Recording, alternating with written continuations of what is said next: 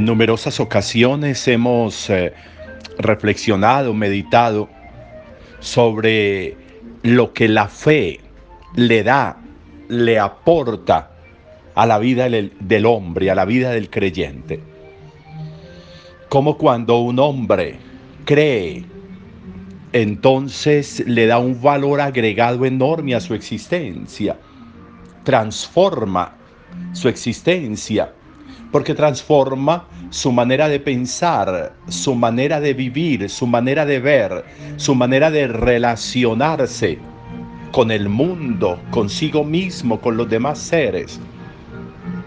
La fe hace que de manera estructural la vida adquiera tintes, tonos distintos, horizontes distintos, que se sea capaz de ver más allá de lo sensible, que se sea capaz de ahondar más allá de la superficie, que se sea capaz de adentrarse a las profundidades que la apariencia no permitiría lograrlo.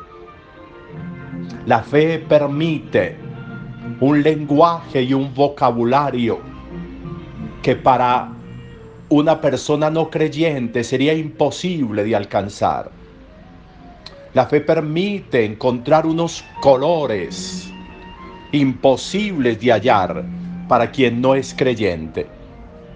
La fe logra una altura, un elevamiento, un trascender que sería imposible desde lo meramente humano lograrlo.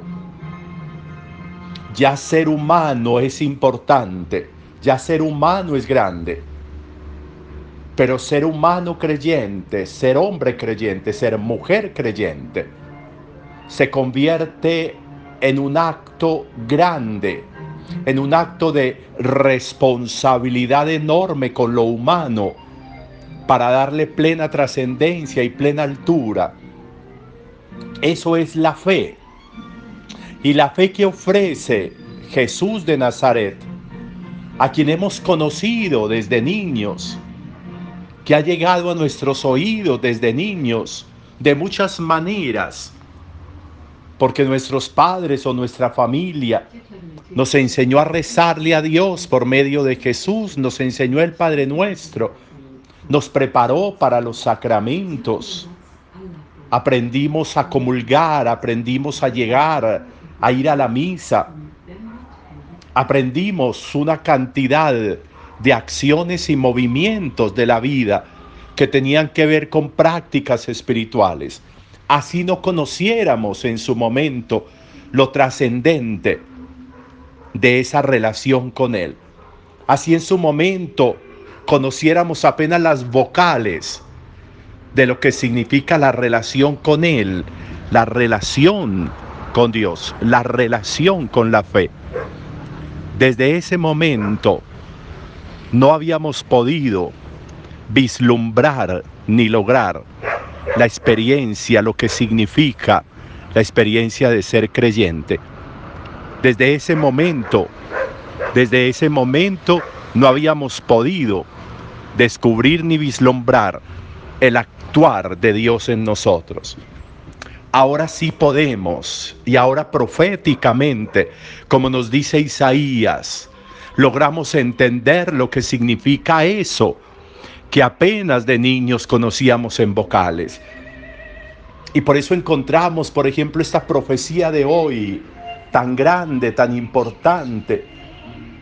Apenas Él te oiga, te responderá.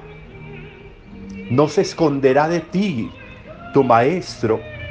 Tus ojos verán a tu maestro. Miren qué importante eso lo que conocíamos como en pañales, podríamos decirlo así, de niños, lo que conocíamos a través de sacramentos, de oraciones, de prácticas piadosas. Nos está diciendo hoy Isaías que ese Dios está a nuestro alcance, que ese Dios está en nuestra mirada, que ese Dios está cerca de nosotros, que podemos verlo que podemos verlo Tan grande es la fe que me permite a mí como humano ser capaz de ver la divinidad, de ver a Dios, de ver al Dios de Jesús, de ver al Jesús que a lo largo de los evangelios nos va manifestando su presencia, pero que en el adviento nos da a entender cómo a ese Dios se puede ver, se puede sentir, se puede escuchar. El adviento es el tiempo para ver a Dios. El adviento es el tiempo para oír a Dios. El adviento es el tiempo para sentir a Dios. El adviento es el tiempo para el encuentro vivo y cercano con el Dios verdadero. Y nos lo recuerda. Sigue el camino.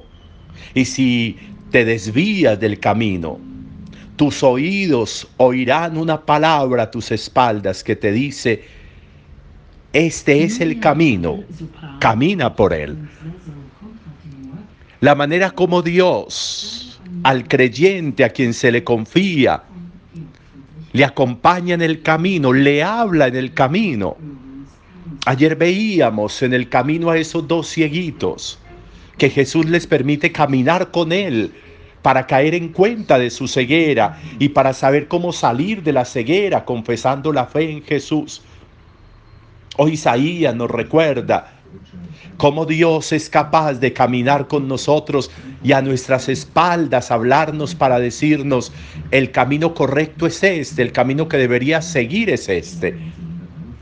De ese tamaño es la cercanía de Dios de ese tamaño en la experiencia de la cercanía de Dios cuando creemos y confiamos, de este Dios de Jesús, de este Dios de la gracia. Esto es adviento, esto es adviento. Y para eso nos estamos preparando, para contemplar en la llegada de Jesús no como a un cometa que pasa y sigue derecho, sino como a un Dios cercano, que es tan cercano, que se hace hombre y toma nuestro tiempo. Un Jesús tan cercano que es capaz de transmitirnos, de darnos parte de su autoridad, de darnos parte de su poder. Como dice hoy el Evangelio que hizo con los discípulos, les dio poder y les dio autoridad para marcar el camino de la vida de muchos seres, para sanar, para curar, para predicar. Les dio poder, transmitió de su poder. Eso hace Él con nosotros. Nos da parte de su poder, nos da autoridad, nos da autoridad para que la fe también a través de nosotros tenga trazabilidades importantes, para que no se quede en algo que se diluye, en algo gaseoso. La fe real y cercana, la fe que nos da tanto a nosotros, la mies que nos llena, la fe que nos llena de tanta mies, de tanto cultivo desde nuestro corazón y que nos permite ver alrededor tanto actuar de Dios. La mies es abundante, la cosecha es abundante. Cuando desde la fe somos capaces de ver, somos capaces de descubrir todo el cosechar de Dios a nuestro alrededor, para que no nos quedemos en las minucias de los desencuentros, en las minucias de lo que no funciona, sino que seamos capaces de abrir el panorama y el horizonte y ser capaces de ver cómo la mies es abundante. También en tu corazón la mies puede ser abundante. También en tu entorno la mies puede ser abundante. Y lo que necesitas es intervenir para que esa mies produzca más, pero para que esa mies pueda también ser cultivada en favor de muchas personas. Se nos ha dado mucho, se nos ha dado tanto, pero no para el autoconsumo simplemente, sino para ser un instrumento de alimento para la vida de muchos seres. Se nos ha dado tanto, que estamos haciendo con tanto que se nos ha dado? Hay mucha mies en nosotros ¿Qué estamos haciendo con esa mies? Un buen día para todos.